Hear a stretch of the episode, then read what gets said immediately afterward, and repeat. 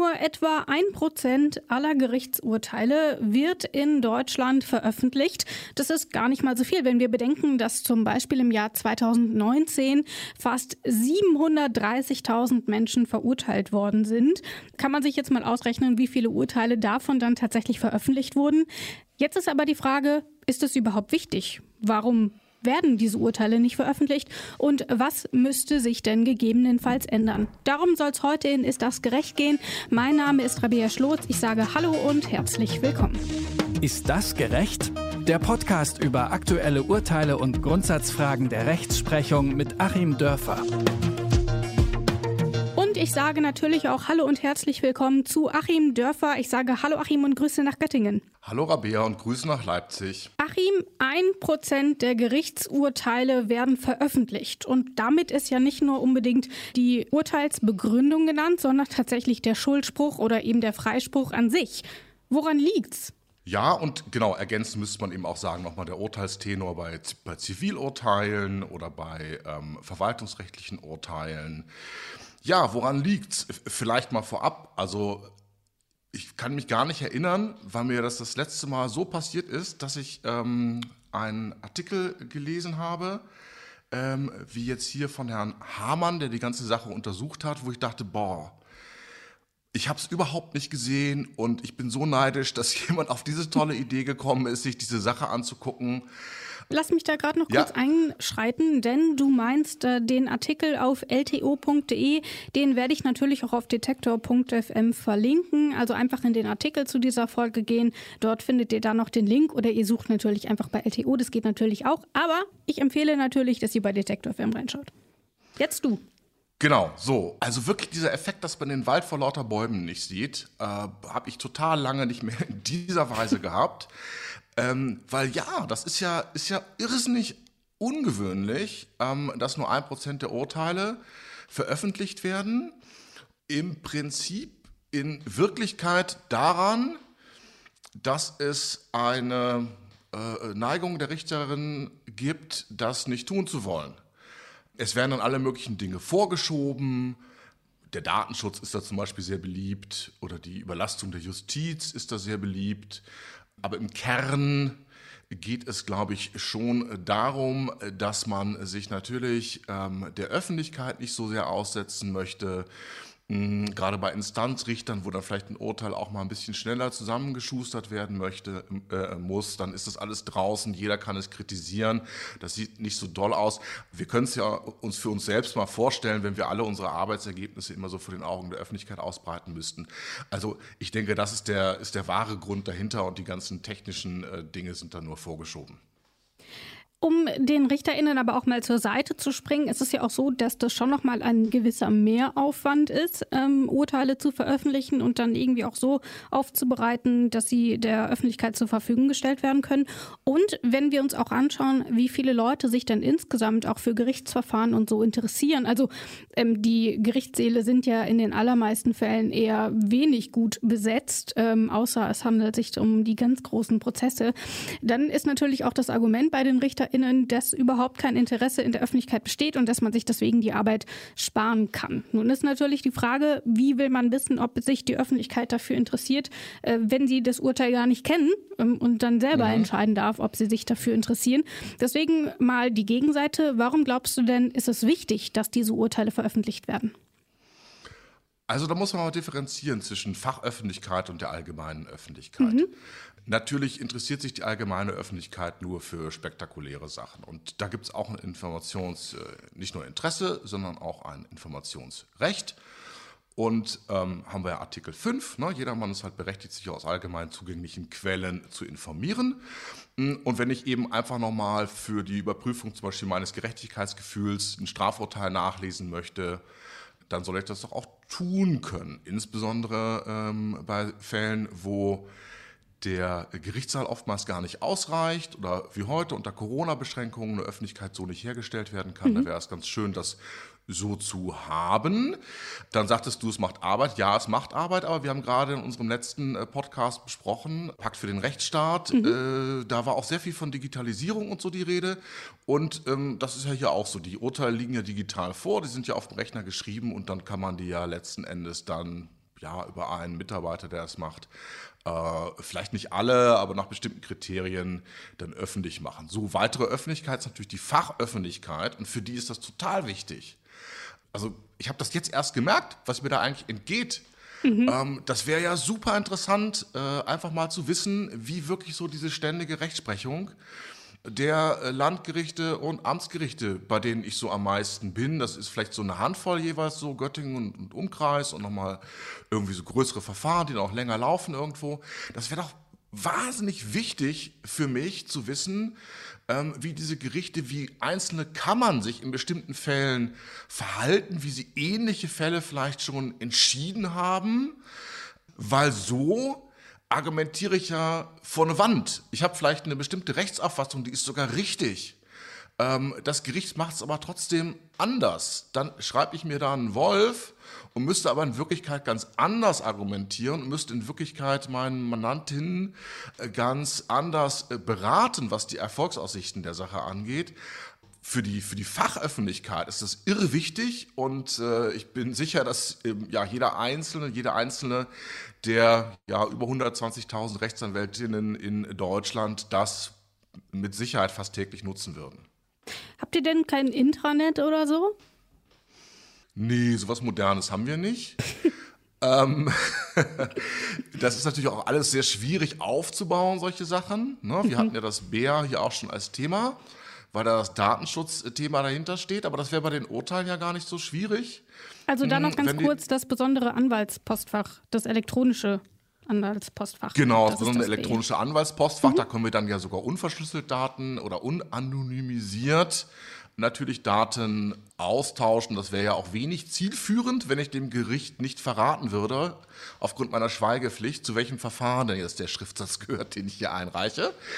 So, aber äh, das Problem haben wir hier ja gar nicht. Wir brauchen ja gar kein Intranet. Es reicht ja völlig aus, dass äh, man die bestehenden Gerichtswebsites äh, ausweitet. Wir sehen das ja in der doch extensiveren Veröffentlichungspraxis ähm, der Bundesgerichte zum Beispiel gibt es halt eine Datenbank, die kann ich durchsuchen und da finde ich diese Entscheidung. Und das wäre ein Wahnsinnstool, ähm, wenn man das auch wirklich mal flächendeckend für die unteren Instanzen hätte. Jetzt muss man aber natürlich auch gucken, tatsächlich, es ist wahrscheinlich gar nicht überall sinnvoll, dass die Urteile auch veröffentlicht werden. Also zum Beispiel im Zivilrecht. Dort wird 20.000 Mal in der gleichen Sache entschieden, weil immer jemand anderes geklagt hat. Aber letzten Endes ist es irgendwie immer das Gleiche und auch die Begründung ändert sich dort nicht äh, super krass. Von daher, darauf könnte man ja vielleicht sogar schon mal verzichten. Die andere Sache ist natürlich bei Strafsachen. Ähm, dort ist natürlich auch insgesamt das Interesse größer. Ähm, und dort muss in dem Sinne ja auch nicht anonymisiert werden, ähm, wenn ich das richtig verstanden habe, oder? Ja, hängt ein bisschen äh, mit der Wichtigkeit der Sache zusammen, mhm. hängt ein bisschen damit zusammen, ob das Ganze rechtskräftig ist. Wenn es natürlich wichtig ist und rechtskräftig, dann auch Klarnahme. Äh, vorher nicht, vorher müsste auch anonymisiert werden. Verstehe. Deswegen ist natürlich auch die Frage, wie sollte man denn entscheiden, welche Urteile tatsächlich für die Öffentlichkeit relevant sind und welche nicht? Und äh, zum Beispiel auch, wenn ich dann eine Anfrage stelle und sage, ich würde gerne in dieser Strafsache wissen, wie es dort ausgegangen ist, bekomme ich denn dann diese Infos, obwohl das erstmal überhaupt nicht öffentlich gemacht wurde, weil ich sage, für mich ist es aber relevant? Wie ist dort quasi der Mechanismus? Ja, also der zweite Fall ist ja das, was wir heute teilweise schon haben. Ich kann natürlich einzelne Urteile anfragen, die werden dann mhm. sehr pomadig und zögerlich rausgegeben, wenn überhaupt. Eine Anfrage und hat man das drei Tage später auf dem Tisch. Ja, das passiert, hm, ist aber nicht der Normalfall. Man musste oft mehrfach nachfragen. Und äh, natürlich auch aus journalistischer Sicht äh, komme ich da ja zusätzlich nochmal an Sachen ran. Natürlich werden da Dinge äh, vorgelegt. Das hängt dann von so ein paar Einzelfallkriterien ab. Aber jetzt sagst mhm. du ja was total Interessantes. In Zivilsachen ähm, meintest du, ja, das ist ja immer dasselbe und ähm, das ist ja dann gar nicht so interessant. Na, das ist jetzt aber ganz vereinfacht gesagt, was ich da. Ich, ich fasse es mal zusammen, genau. Also du sagtest, man muss nicht alles veröffentlichen. Genau, korrigiere mich, wenn ich es jetzt wieder falsch habe. Man muss nicht alles veröffentlichen, weil die Dinge ja relativ routinemäßig sich gleichen können oder ja. äh, in derselben, ähm, im selben Sachverhalt äh, auch dann jedes Mal dasselbe rauskommt. Das ist ja die spannende Frage, weil das wissen wir doch überhaupt gar nicht. Also fiel mir jetzt auch gerade auf. Wir wissen das doch gar nicht. Also, und auch deine, deine zweite völlig berechtigte Frage, nach welchen Kriterien entscheiden wir denn, was veröffentlicht wird? Was ist wirklich interessant? Auch das wissen wir nicht. Also da müsste man ja erstmal den Zugang endlich zu dem Rohmaterial erstmal für die Rechtswissenschaft haben und für die, für die Anwaltsverbände zum Beispiel und für andere interessierte Kreise mal diesen Zugang zum Rohmaterial, dass man erstmal gucken kann, ja, wie, wie ist denn diese äh, Spruchpraxis in Deutschland? Das ist ja, im Moment ist das ja ein wahnsinniges Geheimnis, ähm, das man erstmal so archäologisch ausbuddeln müsste. Das ist ja was, was jeder einzelne Richter vielleicht für seine Fälle in seinem Kopf mit sich rumträgt. Untereinander gleichen die das vielleicht schon gar nicht mehr so ab. Und ähm, wir wissen es überhaupt nicht. Weil ich hatte zum Beispiel mal einen Fall, habe ich 20 Mal geklagt, war irgendwie so eine Banksache. Und ähm, tatsächlich ist es 17 Mal gleich entschieden worden, dreimal anders und einmal ist die Klage, die sonst immer durchgegangen ist, sogar abgewiesen worden. Und, das sind äh, aber 21 dreimal, also genau, von den letzten drei war noch eine, also dreimal war es anders okay. entschieden und von den drei, die eine war dann eine, eine Klageabweisung. Mann, passt du auf. Ähm, so, und ja Mensch, das hätte mich doch gerade tierisch interessiert. Genau dieses eine Ding würde ich doch lesen wollen. Ja, äh, vielleicht nochmal im Vergleich zu zwei, drei anderen. Also wir können hier vieles überhaupt gar nicht sagen, bevor das Rohmaterial nicht erstmal auf dem Tisch liegt. Und vielleicht sind ja total irre Sachen drin, ja, also wo eben wirklich in sehr ähnlich gelagerten ich hatte es jetzt hier, äh, Familienrecht, äh, Zuweisung des alleinigen Aufenthaltsbestimmungsrechts an äh, äh, jeweils an die Mutter. Amtsgericht Göttingen und Amtsgericht Kassel, exakt der gleiche Fall, entscheiden komplett konträr. Mhm. Äh, der, der Fall in Kassel war sogar noch viel eindeutiger zugunsten der Mutter und da kam nur so ein Zweizeiler zurück, was wollt ihr überhaupt? Also das zu wissen, wäre wär echt mal super interessant und das gibt es ja auch innerhalb der einzelnen Gerichte, dass wir da Dinge haben, die komplett konträr sind. Jo, aber wissen wir bis jetzt nicht.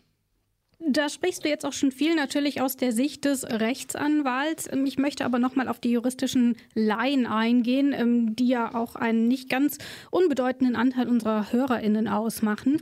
Dort ist ja schon mal die mhm. Frage, also wie erfährt man denn überhaupt, dass überhaupt eine Verhandlung stattgefunden hat.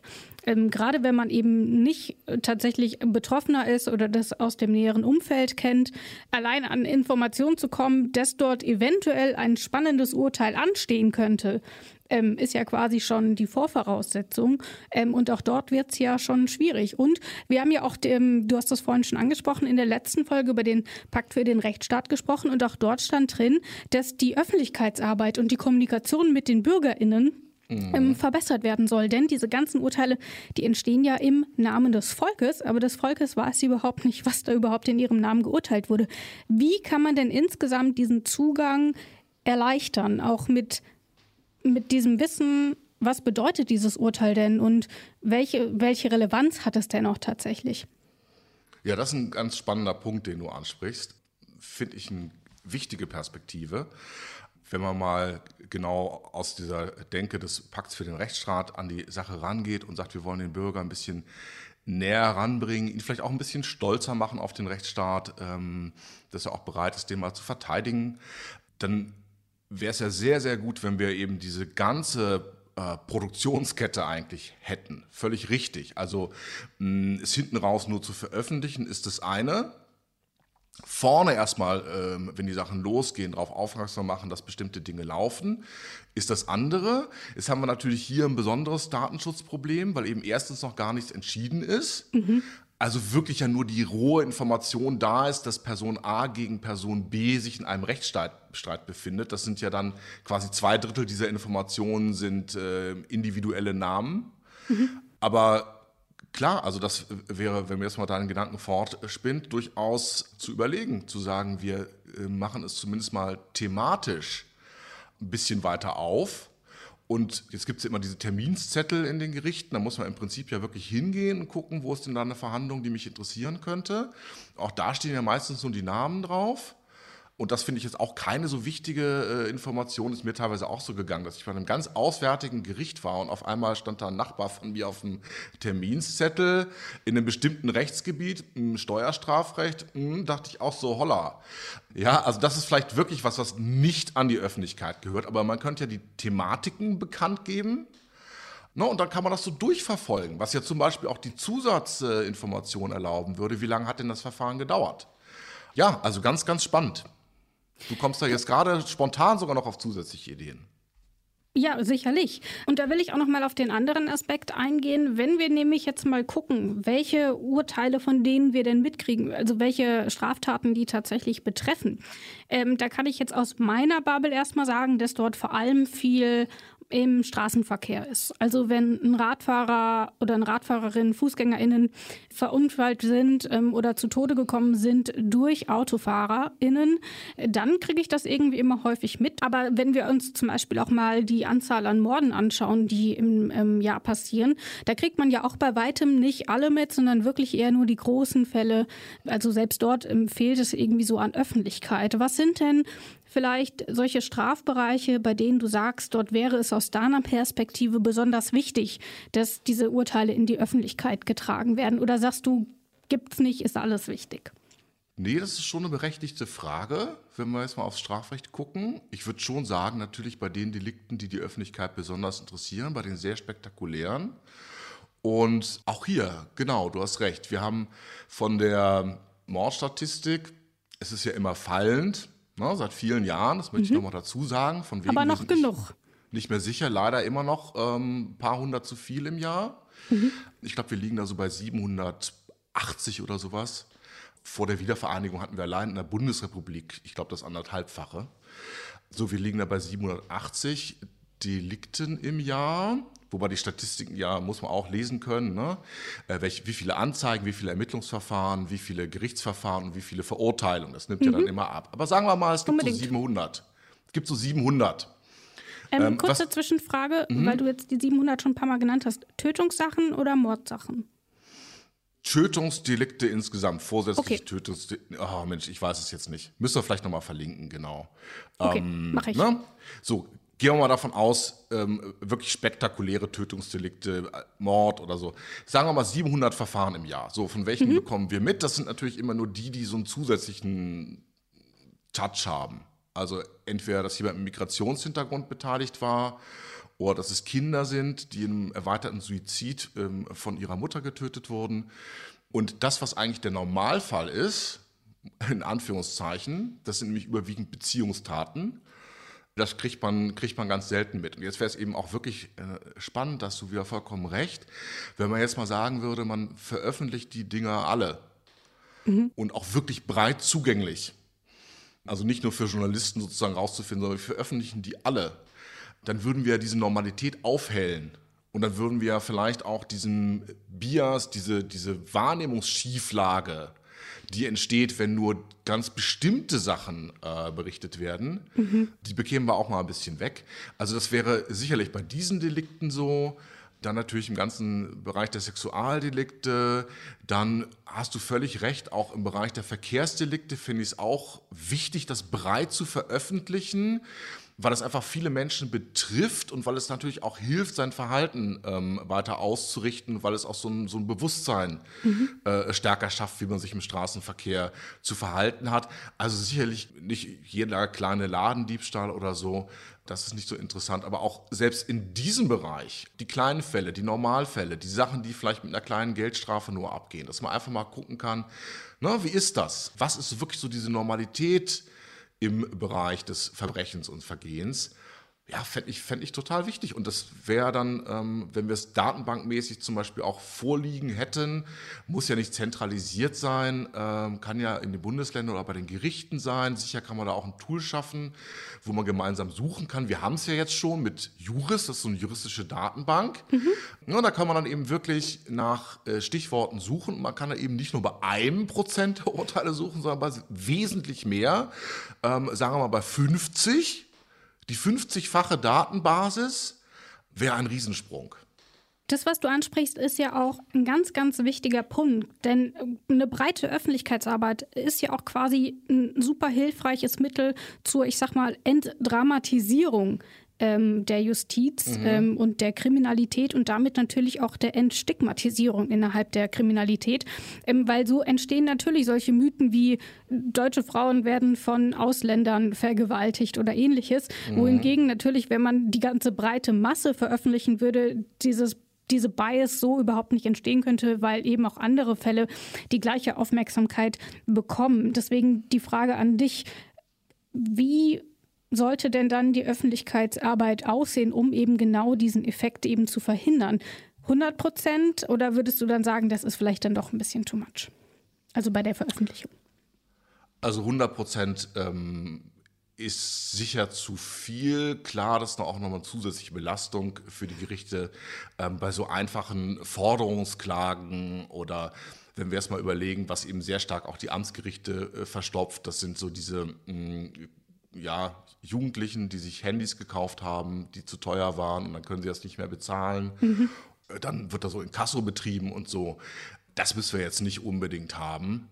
Aber ich würde schon sagen, wir dürfen es also den Gerichten mal nicht selber überlassen, das zu entscheiden, weil dann wird das gleich wieder runtergeregelt. Mhm. Wir brauchen natürlich auch erstmal sozusagen die, die Wissenschaft, äh, um, um zu entscheiden, welche Kriterien gibt es denn überhaupt und wie wollen wir die jeweils gewichten. Und ähm, ja, ich würde schon sagen, ähm, alles, man kann es ja zum Beispiel auch mal quantitativ sehen. Also alles, was mehr als äh, drei Seiten Urteilsbegründung hat. Mhm. Oder ähm, alles, wo mehr als äh, drei Schriftsätze von jeder Seite hin und her gewechselt wurden. Na, vielleicht finden wir auch so Indizien für eine gewisse Wichtigkeit heraus, die wirklich quantifizierbar sind. So in der Richtung würde ich sehen. Also das wäre auch so das, was mich als Praktiker dann zum Beispiel wieder interessieren würde, wenn wir jetzt wieder auf die Fachöffentlichkeit gehen. Ja, wo, wo wirklich so ein bisschen Begründung drin ist, nicht nur Tatbestand, wo wirklich so ein bisschen Begründung drin ist, weil die Begründung, die möchte ich ja auswerten. Alles, was mehr als drei Seiten hat, sagt Achim Dörfer. Und jetzt ist meine Frage an unsere HörerInnen. Was sagt ihr denn? Was sollte veröffentlicht werden? Habt ihr dort irgendwie was im Gefühl? Sagt ihr alles? Sagt ihr, ach, pff, liest doch sowieso keiner? Schreibt uns doch einfach an kontakt.detektor.fm und dann können wir das in der nächsten Folge nochmal besprechen. Ihr habt Zeit bis zum kommenden Sonntag weil wir am Montag aufzeichnen. Alles danach können wir leider nicht berücksichtigen und ich hoffe, dass mir mindestens eine Person schreibt, sonst wird es nämlich nächste Woche ziemlich peinlich. Das war's für heute. Ich bedanke mich bei dir, Achim. Danke fürs Gespräch. Ich danke dir und muss mich jetzt hinsetzen und dir eine E-Mail schreiben. Das ist blöd. das zählt nicht. okay. Nächste Woche geht's dann weiter. Das war's für heute. Ich verabschiede mich. Ciao, bis zum nächsten Mal. Tschüss auch von mir.